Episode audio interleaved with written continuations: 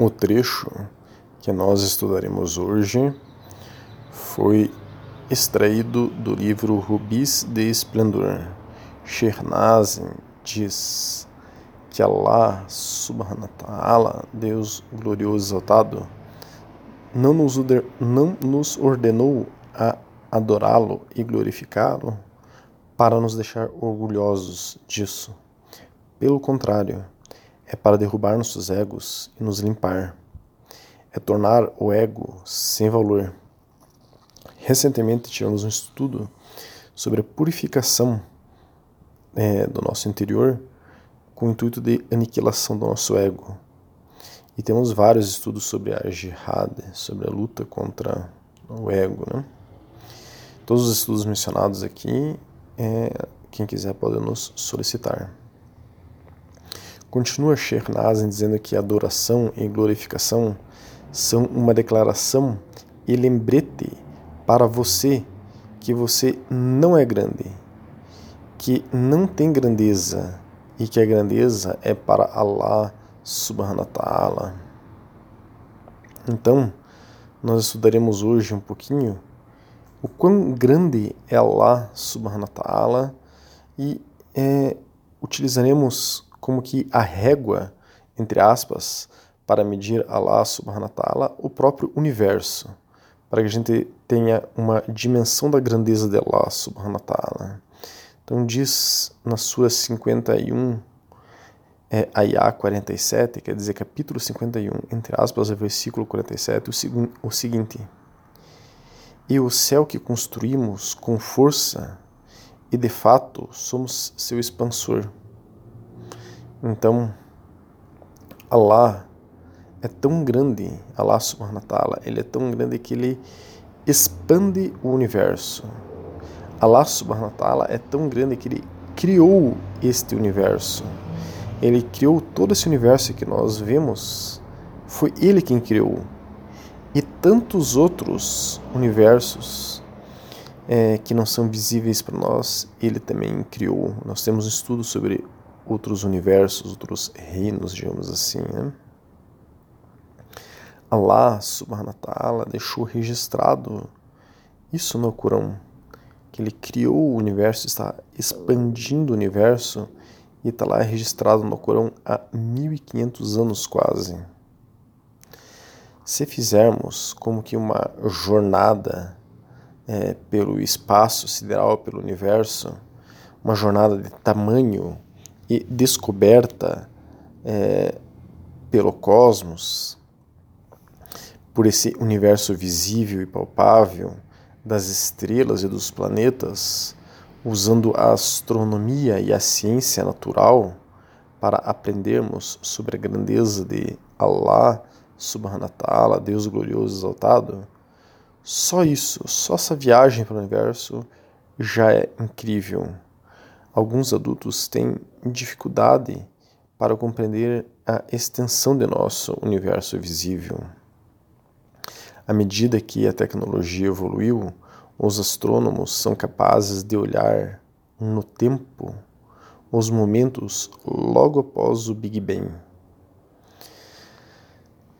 E está escrito no Corão também sobre o Big Bang há quase é, 1500 anos antes de qualquer pessoa pensar sobre o assunto. A teoria do Big Bang foi anunciada em 1948 e há quase 1500 anos o Alcorão já dizia na Sura 21, Ayah 30, os que não creram não consideram que os céus e a terra eram uma unidade unida e os separamos e fizemos da água todos os seres vivos? Então eles não vão acreditar?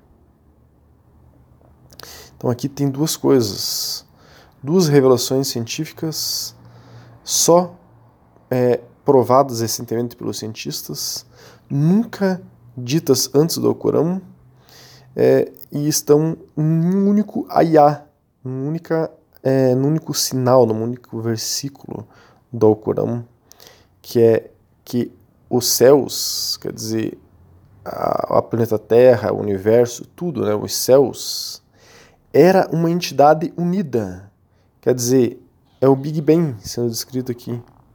E depois Allah subhanahu wa ta'ala a separou, quer dizer, ocorreu a explosão. A outra é, descoberta científica também só comprovada recentemente é que todos os seres vivos vêm da água e fizemos da água todos os seres vivos. Todos os seres vivos dependem da água. Então, é, será que todo o universo visível está dentro da nossa visão? Será que a nossa visão dos cientistas consegue ainda perceber todo o universo visível? Qual é o tamanho do universo, afinal? O tamanho do universo depende de várias coisas, incluindo sua forma e expansão.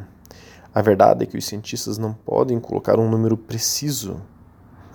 Em 2013, a missão espacial Planck da Agência Espacial Europeia lançou o mapa mais preciso e detalhado de todos os tempos da luz mais antiga do universo.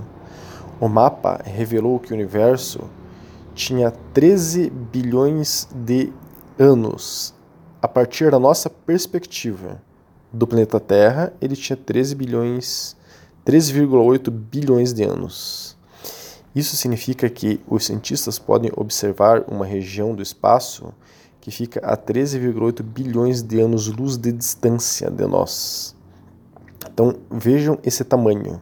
Quer dizer que se nós entrássemos em um foguete agora e esse foguete viajasse à velocidade da luz, sendo que nós não temos nenhum, nenhuma máquina que viaje na velocidade da luz, mas se esse foguete que nós entrássemos hoje viajasse na velocidade da luz, nós demoraríamos quase 14 bilhões de anos viajando na velocidade da luz para chegarmos ao fim, digamos assim, do universo em uma só direção, da onde a gente está, indo em uma só direção. Imagine um navio no oceano vazio. Os astrônomos da Terra podem girar seu, seus telescópios para observar 3,8 bilhões de anos-luz em todas as direções. E é, colocando, digamos assim, a Terra é, numa espécie de esfera observável, quer dizer que da Terra, como se fosse um submarino, digamos assim, que emerge aquele telescópio do submarino do oceano, ele vira ao redor do telescópio para ver o que tem ao redor. É como se nós colocássemos nossos telescópios aqui da Terra e girássemos ao redor e nós vemos um raio de 13,8 bilhões de anos-luz. Isso que nós estamos falando só do universo observável. Então, essa esfera de visão é, que nós vemos é esse universo observável. Então, se nós multiplicarmos por 2 esse raio de quase 14 bilhões de anos, nós vamos ter um universo de 28 bilhões de anos-luz de diâmetro mas que pode ser ainda muito maior. Então, para atravessar de uma ponta do universo até outra ponta do universo, temos que viajar 28 bilhões de anos na velocidade da luz para atravessar de uma ponta a outra do universo, segundo essa medição feita em 2013. Mas os cientistas sabem que o universo está expandindo. E o Alcorão já disse isso muito antes. Diz o Alcorão: e construímos o céu com nossas próprias mãos, e em verdade continuamos a expandi-lo. Isso tem no Corão, na Sura 51, Ayah 48. Então, como o universo está em expansão muito rapidamente, é estimado hoje em dia que o universo tenha 20, perdão, 92 bilhões de anos-luz de tamanho. Quer dizer que nós teríamos que viajar durante 92 bilhões de anos na velocidade da luz para chegar de uma ponta a outra do universo. Para a gente ter uma ideia disso, o planeta Terra, o nosso planeta, existe há 4,5 bilhões de anos. Quer dizer que a gente teria que viajar é, mais de 10 vezes, a gente teria que viajar 20 vezes toda a idade do planeta Terra na velocidade da luz para ir de uma ponta a outra do universo visível. E o Alcorão vai mais longe. O Alcorão prevê coisas que os cientistas ainda não previram sobre o universo.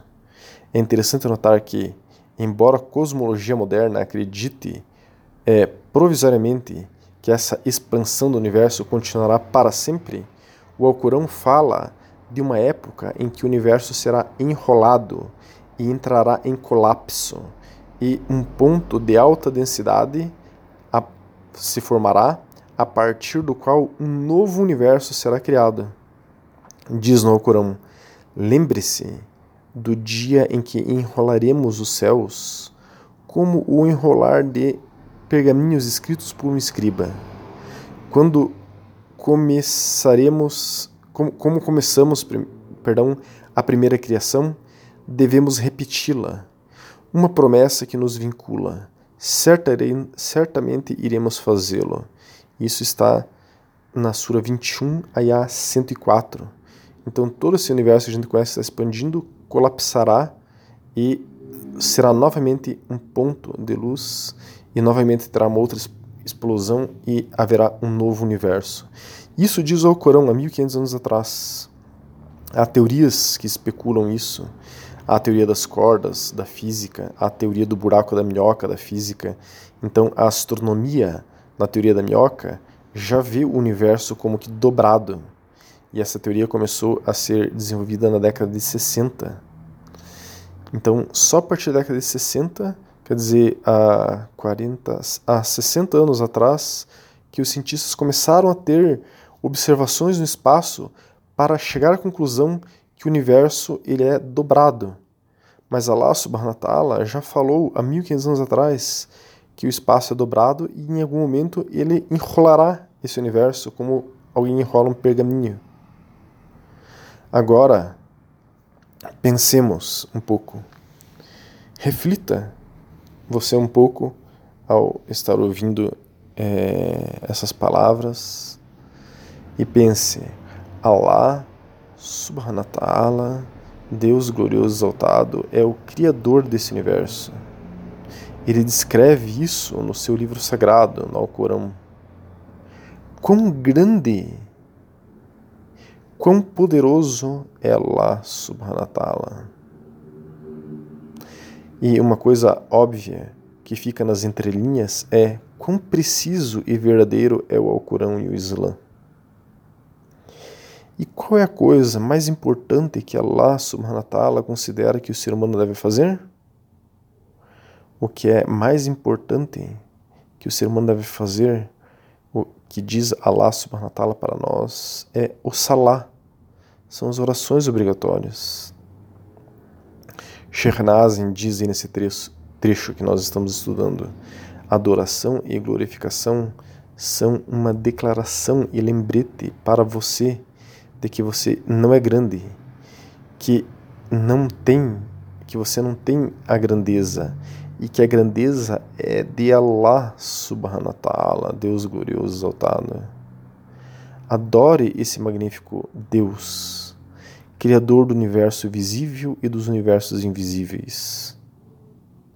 E a maneira como Ele, Allah, Allah, Deus exaltado seja, é, nos prescreveu neste livro extraordinário que é o Alcorão, que é a adoração mais perfeita a Ele e obrigatória para todos os seres humanos, é o Salah. São as prostrações, os ciclos de prostrações. Então, faça o Salah. O Salah é colocar a testa no chão e lembrar de que eu Sou menos do que um grão de areia de tamanho, próximo a esse universo, próximo a Allah, próximo a Deus. E esta verdade, se sentida profundamente no coração durante o Salah, me transporta para Allah Azajala, Deus exaltado seja, fazendo-me senti-lo em sua magnitude, expandindo meu coração do tamanho do universo. Então faça o salá, faça zikr, faça práticas de recitação de lembrança de Allah, Azawajala, que os segredos do universo começarão a ser compreendidos por você, inshallah.